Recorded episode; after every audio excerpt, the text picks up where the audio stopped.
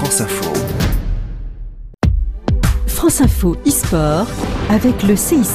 Faire découvrir le nouveau monde de l'e-sport, c'est ça construire dans un monde qui bouge.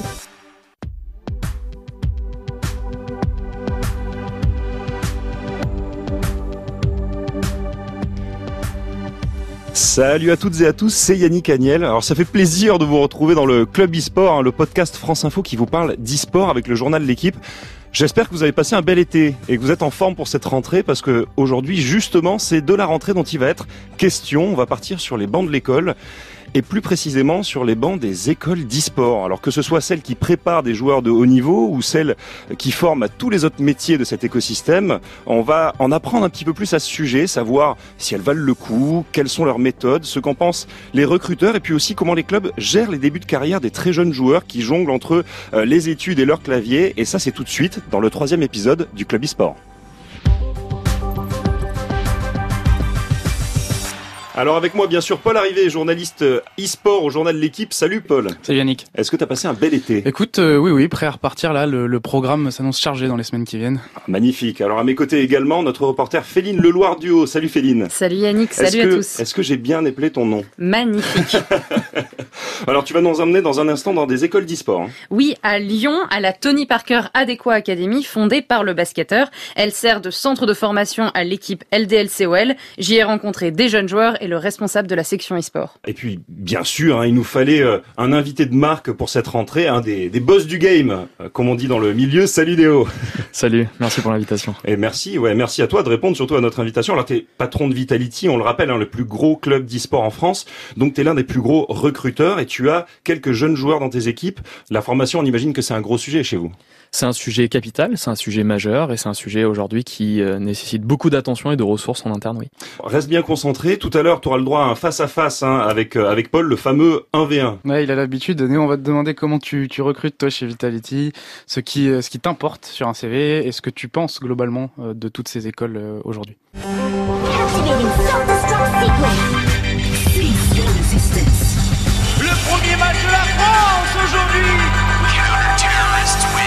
alors vous le savez, dans le club e-sport, on commence toujours par partir sur le terrain. Et c'est toi qu'on va suivre, Féline. Tu es parti en reportage à Lyon. Oui, c'est ça. Je vous fais découvrir la Tony Parker Adéquat Academy, une sorte de formation sport-études en quelque sorte. Ah, ça me plaît bien ça. Ça, je connais. Le sport-études, j'ai un peu pratiqué. Alors, elle accueille une centaine euh, d'élèves, sont principalement des, jeunes basketteurs, hein, parce que ça reste un centre de formation créé par Tony Parker. On se refait pas. Euh, mais depuis trois ans, elle forme aussi des joueurs d'e-sport, c'est ça? C'est ça. Et euh, ça se passe juste à côté de l'ancien stade de l'Olympique Lyonnais, à Gerland.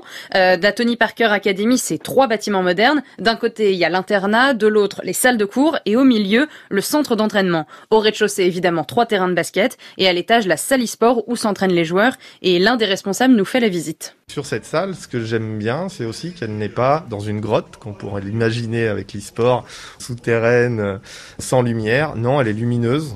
On surplombe le terrain de basket, donc euh, on est proche d'une zone, euh, je dirais, de repos.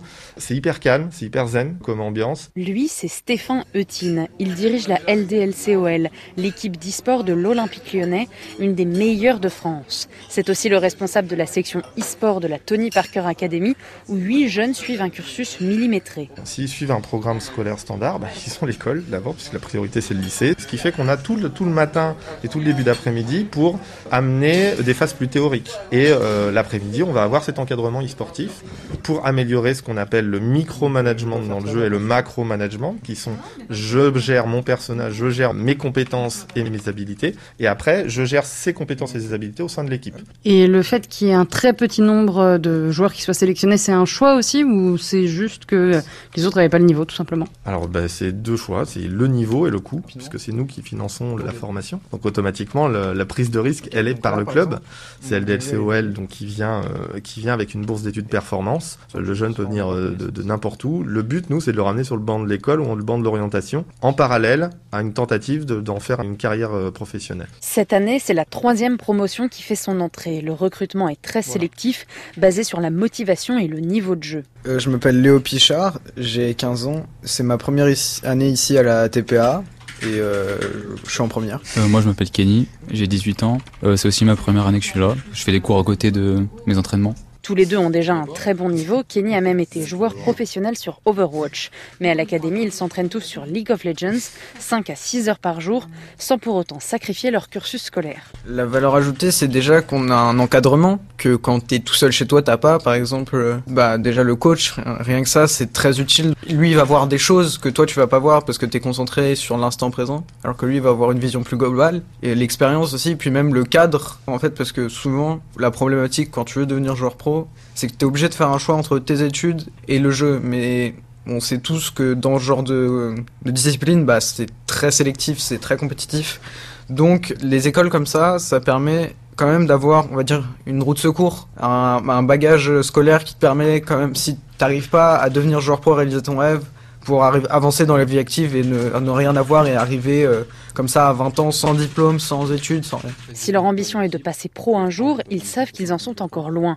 En deux semaines, ils ont déjà identifié les points qu'ils doivent améliorer. Par exemple, des points faibles, euh, soit mécaniques, soit euh, de manière de réfléchir, de manière de d'appréhender. Euh, Il y a des points faibles aussi euh, humains, par exemple, de comment se comporter, euh, la discipline, du coup, ça c'est un point faible aussi. Je respecte pas forcément euh, tout ce qu'il faudrait faire correctement. Ça fait des erreurs qui coûtent un peu cher la plupart du temps. Et toi, du coup? Euh, bah, c'est à peu près la même chose, même si moi ça va être beaucoup plus dans tout ce qui est euh, apprentissage encore de toutes les petites stratégies, les petits, les petites mécaniques à avoir en jeu que j'ai pas forcément ou même euh, quoi faire et quand le faire en fait. Au sein de la Tony Parker Academy, les basketteurs et les joueurs d'e-sport sont mélangés et s'entraident.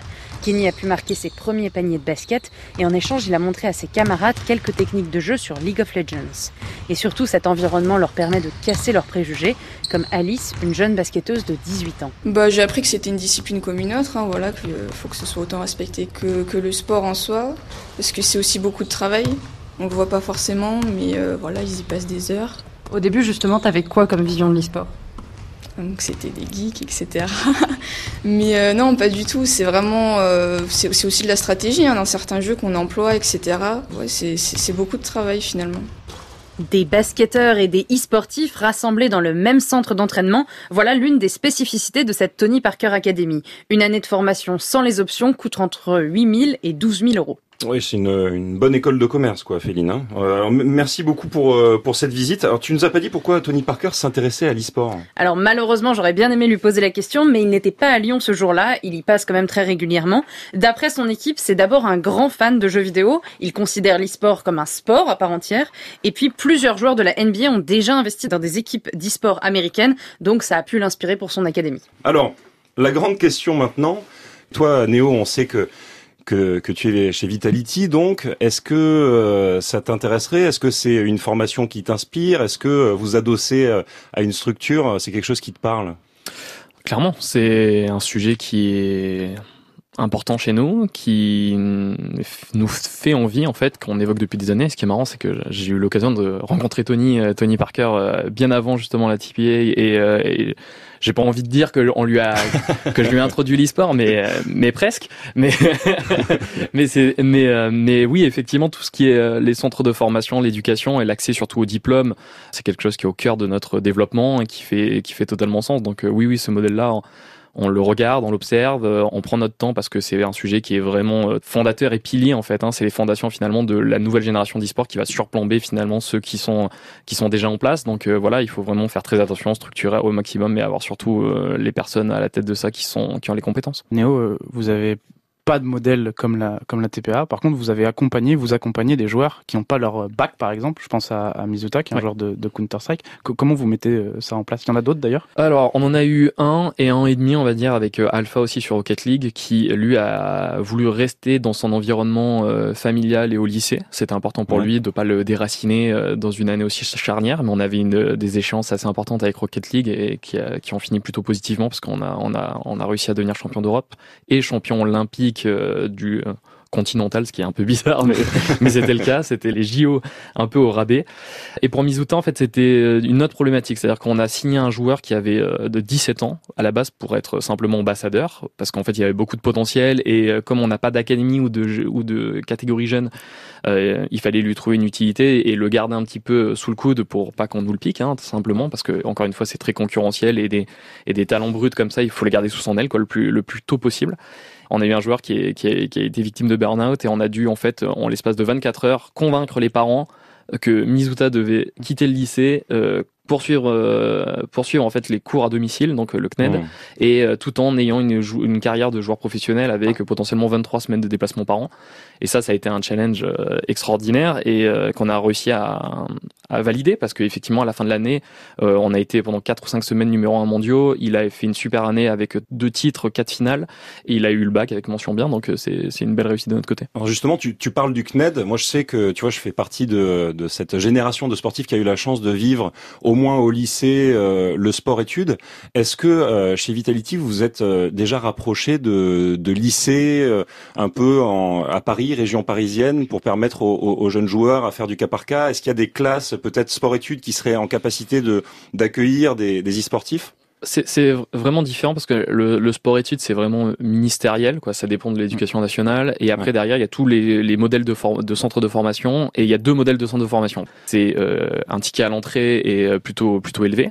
C'est plutôt le modèle d'a- d'a- d'académie de tennis. Et après il y a le modèle du, du centre de formation de football où finalement bah là c'est ce qu'on parlait c'était de bourse de performance où là c'est finalement le club qui va financer euh, la formation de ses joueurs quoi. C'est c'est très sélectif et c'est pas ouvert euh, nous, de notre côté, aujourd'hui, on a eu beaucoup, beaucoup de rencontres, beaucoup de personnes qui sont venues aussi nous présenter leurs projets. Pour l'instant, on n'a pas trouvé euh, encore la réponse à ça, c'est-à-dire le bon format euh, que, que l'on souhaite. On est une équipe aujourd'hui qui est leader et qui se doit d'être bâtisseuse. Euh, on est vraiment très, très scruté vis-à-vis de ça. Et puis même, nous, notre euh, plateforme de marque, notre ADN et notre philosophie, elle est autour de l'ultra-performance, la performance et, euh, et le pur e-sport. Donc forcément, il faut pas qu'on se rate là-dedans. Euh, donc aujourd'hui, encore une fois, on étudie un petit peu tous les modèles, mais c'est quelque chose qui va sortir de terre dans, dans le courant de cette année pour justement qu'on ait un modèle qui, qui, à notre sens, correspond finalement au mieux à ce que l'e-sport doit être. À ton avis, c'est quelque chose qui manque plus, plus globalement Tu parlais des, des, des, voilà, questions ministérielles, etc. Il y a un manque de prise de conscience qu'il faudrait que ça existe? Parce que là, vous êtes obligé de vous de travailler vous-même. LDLC est obligé de travailler de soi-même. Vous avez dû gérer le Kamizuta un peu comme vous, comme vous pouvez. On a l'impression quand même qu'il manque quelque chose. Il manque quelque chose, oui, euh, mais je pense qu'en fait tout le monde en est conscient. En fait, c'est un peu euh, du sens commun de dire que le diplôme euh, est l'objectif numéro un et l'objectif principal, parce que c'est un métier qui est très précaire. hein. C'est comme la Formule 1, il y a, y a très peu de baquets et quand il y est, euh, généralement, tu peux avoir un casier judiciaire, un casier judiciaire très rapidement et, et ne plus du tout avoir accès au, au top niveau. Donc il y a vraiment on va dire une, une prise de conscience de manière générale que, que c'est que c'est le standard et qu'il faut effectivement un accompagnement. Après, par les instances et par le, le- le gouvernement, je pense qu'aujourd'hui il y a un flou euh, qui est euh, toléré, accepté. Euh, J'ai pas envie de dire que c'est problématique. J'ai envie de dire qu'aujourd'hui, euh, on est, on est, c'est peut-être une chance de notre côté justement pour euh, bien définir le modèle et, à- et ne pas avoir justement de restrictions ou cahier des charges qui seraient peut-être déconnants et qui nuiraient finalement à notre rayonnement international ou même Mm. national. Parce qu'aujourd'hui, si quelqu'un arrivait et nous disait voici les règles, voici ce qu'il faut faire, Hmm. je suis pas certain aujourd'hui qu'on arriverait euh, à trouver un équilibre entre ce dont on a besoin et ce dont le gouvernement pense ou Ouais. les ou le cursus pense que ce qui est bon pour le, joueur. Après, au-delà de... Est-ce que ces écoles-là, elles forment véritablement au haut niveau? Est-ce que pour vous, euh, chez Vitality, ça va être un, vivier dans lequel vous, euh, vous allez piocher? Il n'y a pas de règle. La règle, c'est euh, le, le, le, le talent, euh, ce que ce qu'on perçoit justement dans les phases d'interview avec les joueurs, euh, le, profil euh, psychologique aussi, euh, la personnalité, tout ça. En fait, bien sûr que le ranking, c'est-à-dire le classement que tu as dans le jeu, c'est un indicateur aussi de performance et aussi de, de, de, de potentiel, quoi. Donc ça, c'est quelque chose qu'on scrute. Maintenant, il n'y a pas vraiment de règle. C'est-à-dire qu'aujourd'hui, si quelqu'un sort d'une école, c'est un plus, mais ça sera pas forcément mon focus principal, du moins pour cette génération. Parce que c'est sûr que on va gagner un temps mais précieux, voire monstrueux, avec des joueurs qui ont déjà une formation, euh, c'est-à-dire qui acceptent la hiérarchie, qui euh, ne sont pas euh, en rejet total d'une forme d'autorité ou même qui sont complètement dans une situation de précarité où si demain tout s'arrête, ils se demandent ce que Oui. va devenir leur vie finalement. Ouais. Et ça, forcément, ça crée de la tension, de la pression supplémentaire pour la performance. Et, et ça, c'est du parasite qu'il faut qu'on arrive à, à sortir. Mais aujourd'hui, sur la génération actuelle, on va pas se mentir, c'est pas quelque chose qu'on regarde. Mais pour la génération qui va venir, il faudra, oui. De toute façon, la grande question autour de tout ça, c'est un peu euh, celle de la, potentielle déscolarisation, des jeunes qui savent, qui savent pas exactement quel niveau ils peuvent avoir, jusqu'où ils peuvent aller, mais qui vont euh, s'écarter peut-être un peu de ce, cursus-là. Et, et aujourd'hui, c'est ça le risque finalement autour de, autour de ces questions-là. Complètement. Par exemple, je prends un jeu comme Fortnite qui est très très jeune ou euh, voilà qui, qui passionne les 12, 16 ans, euh, 17 ans, etc. Nous, notre projet, il est aujourd'hui en présentiel au Stade de France, qui est notre centre de performance. Et par exemple, c'est ce que j'ai dit, c'est que je veux absolument des joueurs qui, aient, qui soient allés au bout de leur cursus et qui soient capables d'être résidents. Parce que pareil, le télétravail, c'est très à la mode et très tendance dans le, la vie de l'entreprise globale, mais dans l'e-sport, on en vient et en fait, on se rend compte que pour des jeunes, voire des très jeunes, c'est ultra compliqué euh, de leur offrir une sorte d'autorité ou de cadre qui est nécessaire parce que à 18 ans, t'as pas la réflexion ou le recul suffisant pour se dire je sais me gérer, je sais euh, voir les moments où je suis pas je suis pas très bien, je gère ma bouffe, je gère mon, mon temps de repos, euh, le temps d'écran, etc. Et tout ça, en fait, on essaie de l'encadrer. C'est pour ça que par exemple sur Fortnite, nous, il y a vraiment une sorte de, de barrière à l'entrée qui, qui est ma capacité à être euh, sur le site et, et, et d'avoir eu mon diplôme. Donc oui, ça va être de plus en plus un critère, je pense, qui va être euh, de moins en moins euh, prioritaire parce que justement, on aura ces académies et ces centres de formation qui vont nous permettre de dire il est encadré, on sait ce qu'il fait, on est capable d'avoir une sorte de vue d'ensemble sur sa progression et, et, là où il en est. Merci Néo pour, pour ce témoignage. Alors, voilà ce qui est de la formation des, des, joueurs de haut niveau, mais c'est qu'une toute petite partie finalement de, de l'ensemble des, des, formations liées à, à l'e-sport, à peine cinq ou six établissements euh, en France. Le gros des écoles, en fait, elles préparent euh, à tout ce qu'on retrouve dans l'écosystème e-sportif, c'est-à-dire beaucoup dans l'événementiel, dans le marketing, la communication, le management. On compte environ une trentaine de formations du genre, Féline. Oui, c'est ça. C'est Nicolas Bezombe à France e-sport, l'organisme qui fédère les acteurs du milieu, qui a fait tout un travail de recensement. On peut diviser ces formations en deux grandes catégories. D'un côté, les écoles uniquement dédiées à l'e-sport qui proposent des formations en 1, 2 ou 3 ans. On en compte environ une quinzaine. De l'autre, il y a les modules e-sport, des spécialisations dans les écoles de commerce ou dans celles qui forment au métier du sport. On en compte de plus en plus comme à l'EM Lyon, Schema, Kedge, Sub de Pub, Staps Lyon, etc. La tendance est clairement à l'amélioration après certains déboires, mais pour France e-sport, le travail n'est pas terminé pour aiguiller au mieux les parents et les élèves. C'est pourquoi en partenariat avec le ministère de la la jeunesse et des sports. Un label est en train d'être élaboré, comme l'explique Stéphane Eutin, qu'on a entendu dans le reportage. Il est aussi le président de Francis Sport. On a parmi les objectifs de la convention euh, avec le ministère des Sports une, stratégie de labellisation. Les écoles qui voudront euh, répondre au label devront rentrer dans les critères que l'on va fixer. Euh, s'il y a deux ordinateurs pour 20 élèves, si le volume horaire il est, inférieur à ce qui est nécessaire pour transmettre des compétences, s'il y a 30% de professionnalisation derrière dans le secteur et 50 hors secteur, Là, on est dans le concret. Et c'est ces mesures-là qu'on va demander. Et on va mettre des seuils pour pouvoir avoir le, le label. Ce label devrait être mis au point d'ici le début de l'année prochaine. Ouais, on verra si ça va changer quelque chose. La, la grande question, c'est, euh, Néo, est-ce que tu conseillerais ces écoles à des jeunes qui rêveraient par exemple de bosser plus tard chez Vitality? On va le savoir tout de suite parce que c'est l'heure du 1v1. Bon alors vous n'êtes pas encore debout là, on va on va en profiter pour lever la table, hein, le fameux 1v1 avec les, les moyens du, du studio 422 de, de France Info. Attention, Magnifique. Bon, pas plus que ça, parce que c'est vrai qu'on n'est pas tous à la même taille. Ouais. Il y a des gens plus petits ici, quand même. Oh, surtout qu'il y en a un plus grand que les autres. Là. bon, alors, le 1v1, Paul, face à face avec notre invité, qui va à, à, la chasse aux infos. Ça se passe debout, évidemment. Messieurs, des questions et des réponses courtes, précises. On veut savoir ce qu'un chef d'entreprise comme toi, Néo, pense des écoles et comment il recrute. C'est à toi, Paul. Alors, euh, Néo, il y a combien déjà On aimerait savoir combien de salariés chez Vitality, avec et sans les joueurs? Alors, on employait en France 60. Sans les joueurs Sans les joueurs. Ok, et les joueurs, c'est... Euh... On serait à peu près une centaine, ouais. je dirais 105, 106. Euh, parmi cette, cette soixantaine, euh, surtout, là, on parle pas, pas, pas des joueurs, combien, combien viennent d'école Tu serais capable de le dire? Alors, c'est souvent nos alternants ou nos juniors qui viennent d'école. Il euh, ouais. y a quand même une, un, un, petit pourcentage intéressant. Mais ça apporte quelque chose quand même? Ça apporte, euh, oui. Euh, en fait, ça dépend. Si l'école est là pour te développer pour un métier, oui. Pour, de, pour te développer pour devenir joueur professionnel, non. Euh, c'est ça la nuance, quoi. C'est-à-dire qu'aujourd'hui, c'est une business school ou des business units comme une autre. Et je pense que c'est juste une spécialisation dans le gaming, l'univers du numérique. Et, et sincèrement, les, les alternants qu'on a eu qui venaient de ces écoles-là étaient de très bonne volonté motivés et c'était c'était agréable. Donc la plupart des profils sont des gens qui ne viennent pas vraiment d'école d'e-sport. C'est vers ces profils-là que vous vous, vous, vous tournez Ça va dépendre le, de, de, la mission, mais oui, c'est vrai que nous, on a une forme d'exigence et d'ambition. On a envie d'être un club qui sera là encore dans 50 ans, qui gagne des titres. Donc forcément, ça va de profils dès l'alternant qui viennent d'écoles qui nous permettent justement de suivre la cadence et, et, et notre degré d'exigence. Oui. On arrive dans une période de maturité de, de l'entreprise qui fait qu'on a besoin d'être beaucoup plus sharp, beaucoup plus euh, directif, avec une grille de compétences plus importante. Pour que ça répondre à quelles ambitions? L'ambition d'être un top club euh, international. Aujourd'hui, nos concurrents, c'est G2 et Fnatic. Si on veut être euh, un club qui euh, s'impose à l'international et qui peut prétendre justement à être dans le top 3 mondial, il faut aujourd'hui qu'on soit meilleur de partout. Dernière chose, pour ceux qui veulent travailler chez Vitality qui, et qui nous écouteraient, qu'est-ce que tu regardes sur un CV Je regarde, euh, je regarde la, la, la, la motivation. Forcément, moi je dirais pas comme un certain président a dit à un moment donné qu'on est contre les fans in suite. Euh, L'expertise e-sport est un gros plus et au contraire que les employés aient une culture de l'e-sport et soient passionnés par ce qu'ils font et qui regardent les matchs euh, jusqu'à pas d'heure, ça me dérange pas du tout. Au contraire, je pense que c'est bien d'être dans un métier passion comme ça, mais l'expérience avant tout, je dirais. Merci, Néo. Merci.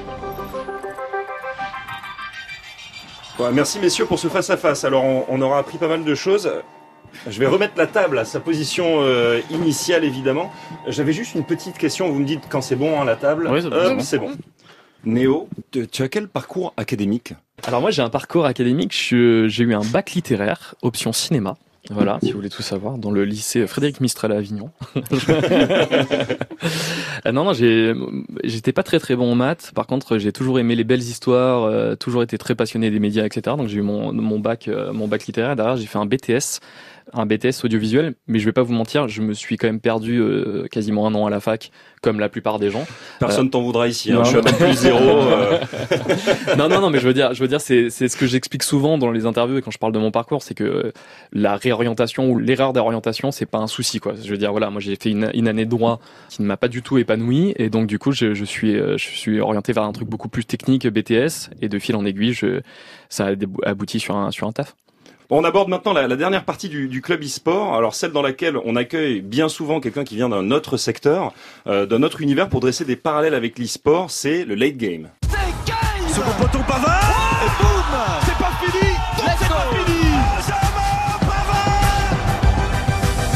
Elle me fera toujours marrer cette virgule, je l'adore. Alors dans le late game aujourd'hui, un autre champion olympique, on se fait un petit peu mousser. Euh, lui, c'est pas dans l'eau, mais sur l'eau qu'il a gagné ses titres. C'est le rameur Pierre Ouin qui nous répond depuis Nancy. Salut Pierre. Ouais, salut à tous. Tu nous entends bien? Ouais, nickel. Bon, c'est cool. Alors, merci beaucoup de, de répondre à, à notre invitation. Tu es champion olympique euh, en aviron aux, aux Jeux olympiques de Rio en 2016. Tu as 27 ans et on t'a invité euh, pour voir avec toi tout ce que peut apporter le, le bon environnement en termes d'apprentissage et d'entraînement à un futur champion. Et aussi parce que tu es un passionné de jeux vidéo et d'e-sport, c'est ça? Ouais, c'est bien ça, ouais, ouais, tout à fait.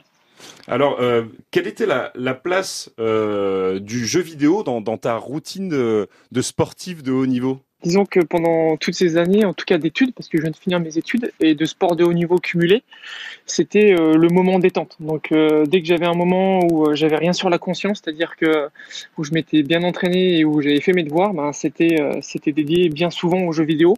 Ça me permettait de m'é- de m'évader et puis de, me stimuler complètement autrement. Moi, c'était pareil. Hein. Le- le- en fait, le truc avec les sportifs de haut niveau, c'est euh, quand tu as fait tes 6 heures, 8 heures d'entraînement par jour et que tu rentres chez toi le soir, tu finis par, sur ton canapé prostré. euh, et à côté, sur le canapé, qu'est-ce qu'il y a? Bien souvent Il y a la manette ou il y a l'ordinateur. Tu avais une question, Paul, peut-être Bah ouais, ouais, moi je suis curieux à quoi tu, tu, tu jouais, Pierre, et surtout est-ce que tu regardes aussi? Ces dernières années, plus fréquemment, et pour paraître un peu à la mode, euh, je me suis essayé à Fortnite.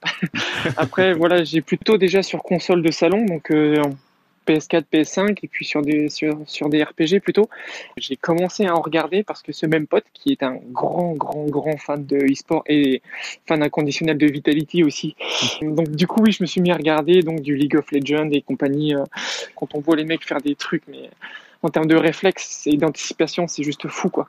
Alors pour en venir justement à notre notre sujet euh, du jour, la formation, euh, le sport-études. euh, au lycée, euh, tu, tu n'avais pas vraiment d'horaire aménagé et à la fac, par contre, si. Alors est-ce que tu as vu une, une différence justement dans, dans ta carrière? Oui, j'ai j'ai senti la différence, mais dans les deux cas, ça faisait des bonnes journées. À quoi ça te fait penser euh, ces débuts de carrière des, des, des e-sportifs qui, qui, passent des heures, tu vois, à tenter de, de s'améliorer sur, sur leurs écrans?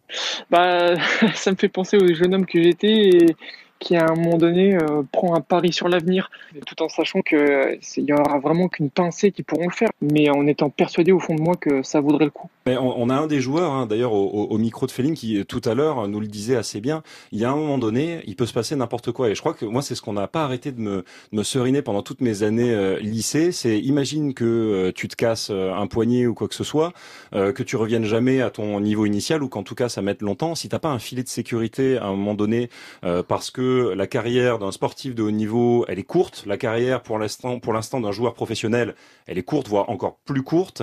La vie après, elle est longue et tu as intérêt d'avoir ce bagage-là pour, pour, pour t'aider ensuite. Euh, moi, j'avais une question pour, pour Néo, du coup. Euh, Néo, on sait qu'à Vitality, vous employez euh, pas mal de, de champions olympiques. Ils, ils doivent t'en parler quand même de ce truc un peu de, de, de sport-études. Oui, oui, ils m'en parlent, hein, forcément. hein. Je pense que je, je vis aussi avec leur frustration quotidienne. hein.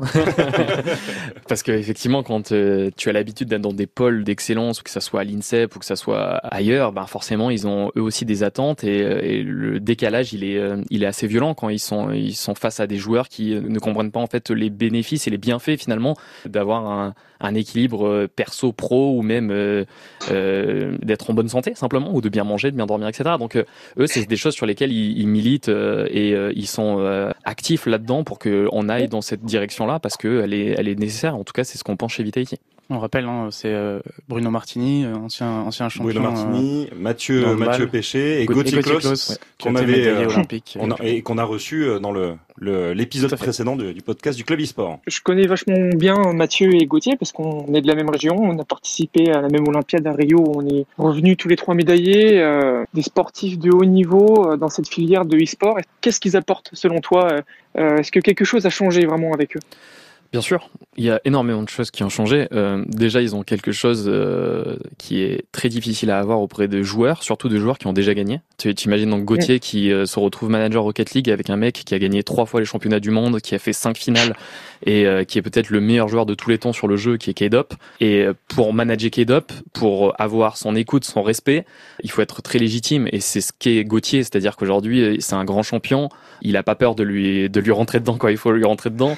il a aussi un partage d'expérience, un vécu qui fait que ben, c'est nécessaire et eux-mêmes se nourrissent de ça parce que l'air de rien, même s'ils mettent beaucoup d'efforts à nous à me faire comprendre que c'est relou de faire du rameur et, euh, et, et du, et du, du tapis de course et de bouffer des brocolis, en, en- en vrai, ils, ils adorent ça. C'est juste que voilà, c'est Ouais. c'est c'est c'est mes sales gosses à moi, mais mais je sais que au fond ils ont ils ont ils ont compris ça. Et sincèrement, l'arrivée de Mathieu, de Gauthier, ça a vraiment créé un cadre avec euh, une autorité qui est à la fois naturelle, mais qui est pas là simplement pour faire le bad cop. C'est des grands frères hein, avant tout. Hein. Et, euh, et, et au-delà de ça, cette, cette rigueur, parce que vous, les athlètes, vous êtes des mutants, surtout des athlètes olympiques, euh, d'être capables de, de répondre euh, présent à l'instant T, le jour J, au bout de quatre ans. Sincèrement, ça demande Mm. une résilience et une force mentale et une hygiène et une éthique de travail qui est hors du commun. Donc forcément, nous, on est plus qu'admiratifs de ces valeurs-là, qui sont aussi ce qu'on attend de nos athlètes. Donc aujourd'hui, plus on aura de personnes qui vont aller dans cette direction, eh ben elles seront les bienvenues et je suis persuadé que nos jeunes aussi euh, les, les accueilleront avec beaucoup beaucoup d'in- d'intérêt et de respect. Féline? Et toi, Pierre, est-ce que tu te sentirais de bosser dans l'e-sport à ton tour? Ben, pourquoi pas? Alors après, c'est vrai que moi, c'est un univers qui me passionne, mais pour le moment, je, je me sens pas hyper légitime dans le sens où je me, je me demande s'il faut pas avoir un, un niveau minimum. Et en fait, vu que j'ai seulement réussi à faire une seule fois dans ma vie un top 1 sur Fortnite,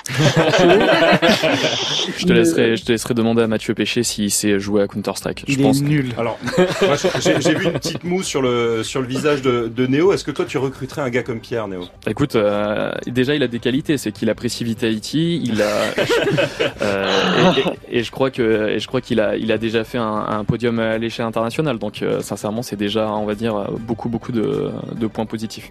Bah, merci Pierre euh, Merci Pierre. d'avoir passé un petit moment avec nous. C'était bah, un avec plaisir. En tout cas, c'était bah oui, puis c'était c'était un privilège. J'avais entendu parler euh, de Néo et de Vitalité depuis un bout de temps, et voilà, vraiment merci, c'est cool, c'est un honneur. Mais écoute, tu seras toujours le bienvenu dans le, dans le Club eSport. Les amis, c'est déjà l'heure de se quitter. hein. c'est la fin de ce troisième épisode du Club eSport. Merci beaucoup à toi, encore une fois, Pierre, d'être venu nous partager ton regard, ton expérience. Néo, c'était un plaisir. D'un mot, les prochaines grosses échéances euh, pour Vitality, c'est le, le Major sur Counter-Strike, c'est ça? Major sur Counter Strike et puis être la meilleure équipe du monde en 2022. On se reverra bientôt.